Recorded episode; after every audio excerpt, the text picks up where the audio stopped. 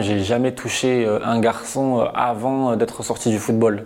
C'était pas possible, je me l'autorisais même pas et je faisais tout pour changer. Il fallait que je m'éloigne du football pour euh, bah, déjà pour me, pour me rencontrer, pour me découvrir et aussi pour, pour moins me détester. Je suis fier d'être gay. Asexuel. Drag queen. Pansexuel. Aromantique. Femme transgenre. Et je suis fier d'être moi. Je m'appelle Wissem Belgassem et je suis très fier d'être qui je suis dans toute ma complexité. J'ai grandi dans une cité, donc le sport principal c'est le football et euh, je suis tombé euh, bah, croque-love du sport euh, bah, dès que j'avais 5-6 ans. Quoi. Je me rappelle de mon premier but, je jouais avec les grands, ils avaient besoin d'un joueur supplémentaire, ils ont dit on fait appel à Wissem et là je crois qu'au bout de quelques instants j'avais déjà tiré dans les cages, j'ai marqué un but et quand j'ai vu tout le plaisir que ça m'a procuré, je me suis dit je vais avoir envie de jouer à ce sport pendant très longtemps. Dès l'enfance j'ai compris que j'étais attiré par les garçons et, et en fait aussi rapidement j'ai compris que c'était mal. Euh, parce que j'entendais euh, voilà, des paroles euh, assez hostiles vis-à-vis de l'homosexualité, que ce soit chez moi, dans mon quartier ou quand on joue au football. L'insulte la, plus connue, c'est sale PD, c'est tu mets le pied comme un PD, c'est ces choses-là dans, le football.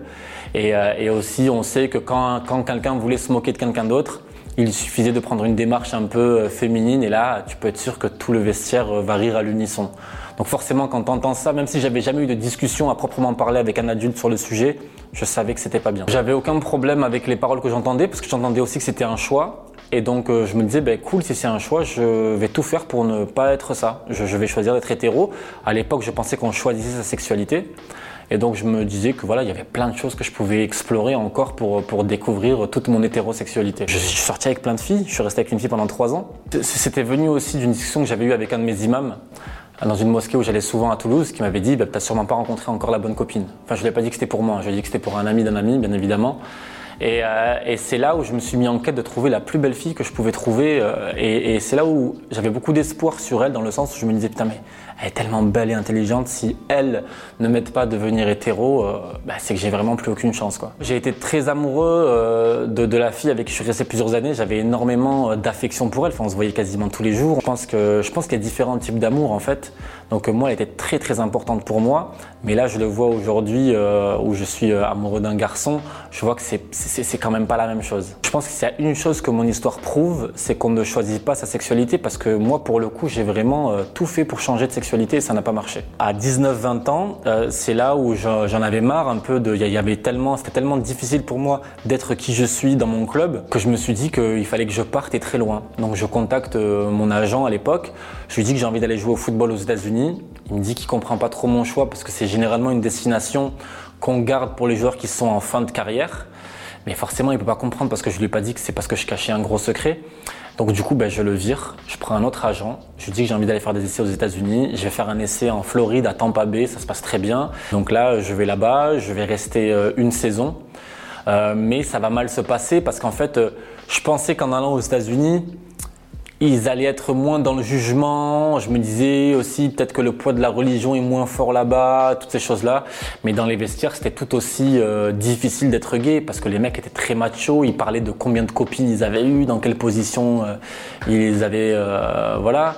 Et, et, donc du coup, en fait, là, j'ai 20 ans et je me dis, un footballeur, tu joues jusqu'à 30-35 ans, est-ce que tu te vois repartir dans 15 ans de mensonges Et c'est là où, en fait, euh, à 20 ans, j'ai pris une décision, celle d'arrêter le football, parce qu'il fallait que je me sauve, en fait. Il fallait faire un choix entre ma carrière de footballeur et mon épanouissement personnel. Donc, je, me suis priorisé en quelque sorte. J'étais en train de, de, jouer, de, de vivre le rêve que des millions de gosses rêvent de vivre à travers la terre entière. Mais j'étais pas heureux. Et, le but sur Terre, c'est quand même d'être heureux. Il fallait que je m'éloigne du football pour, euh, bah, déjà pour me, pour me rencontrer, pour me découvrir et aussi pour, euh, pour moins me détester. J'ai jamais touché euh, un garçon avant d'être sorti du football. C'était pas possible, je me l'autorisais même pas et je faisais tout pour changer. Moi, j'ai toujours beaucoup écrit mes pensées, j'écrivais des paroles de musique. J'ai toujours adoré écrire, ça a toujours été un peu un exutoire pour moi. Et je me rappelle euh, qu'un jour, euh, je relisais un peu mes notes et là, je, voyais que je lisais que des trucs assez dark. Et en fait, ça a un peu fait tilt dans ma tête parce que je me suis dit, waouh, mais c'est ta vie là que tu es en train de lire. Euh, mais t'es heureux quand en fait? J'avais utilisé un mot qui est un peu fort, tu vois, je disais ce cancer grandit en moi Parce qu'en fait, c'est juste les, pensées envers les garçons qui sont. Ben, c'est les hormones aussi. Plus tu grandis et, plus tu as ces pensées euh, qui te viennent.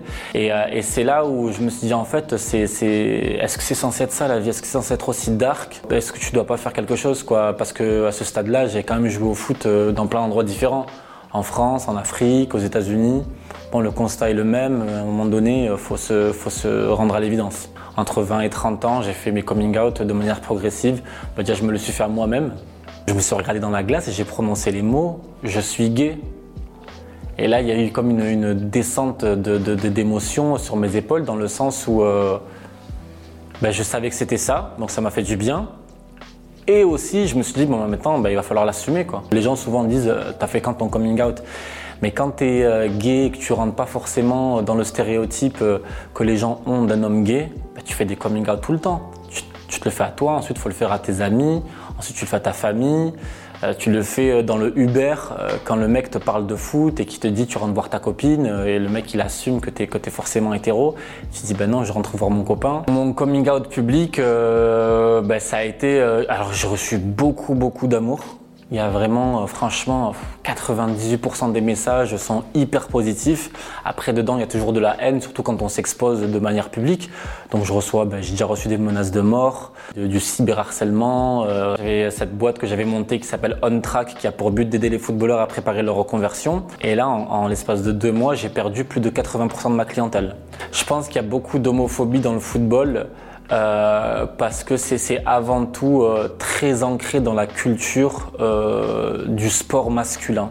On retrouve de l'homophobie dans, toutes, bah, dans toutes les couches du football, des fans aux dirigeants, aux joueurs. Ce que j'attends de, de, des instances dirigeantes sportives, c'est qu'on mette en place les mêmes budgets qu'on a mis pour le racisme ou pour d'autres causes dans la lutte contre l'homophobie. Parce qu'aujourd'hui, moi, le sentiment que j'ai, c'est que c'est un peu l'angle mort des discriminations. Parce qu'ils savent qu'on n'a pas grand-chose à y gagner. On va se mettre les joueurs à dos, on va se mettre les sponsors à dos peut-être, on va se mettre les fans à dos. C'est pour ça que moi, j'étais très content de sortir ma, série documentaire sur Canal+, parce que c'est la référence sport. En France, beaucoup d'abonnés Canal sont abonnés ben, parce qu'ils regardent les matchs de foot. Et donc, du coup, je pense que c'était euh, important de leur montrer à eux, en premier lieu, euh, bah, tout le chemin qui restait à parcourir sans être moralisateur. Ce que je dirais à un jeune de 12-13 ans qui, euh, qui, aime le foot et qui, qui réalise qu'il aime les garçons, c'est euh, aime-toi. Parce que je sais que moi je me suis détesté pendant très très longtemps et c'est compliqué de se construire en tant qu'individu quand on est dans la négation de soi. Et je lui dirais aussi que c'est pas parce qu'ils sont beaucoup autour de lui à dire que c'est mal d'être gay que c'est mal c'est pas forcément le nombre qui porte la parole juste, qui garde en tête que il a le droit d'être qui il est, il est beau tel qu'il est, et ce sont les autres autour de lui qui ont tort en fait. C'était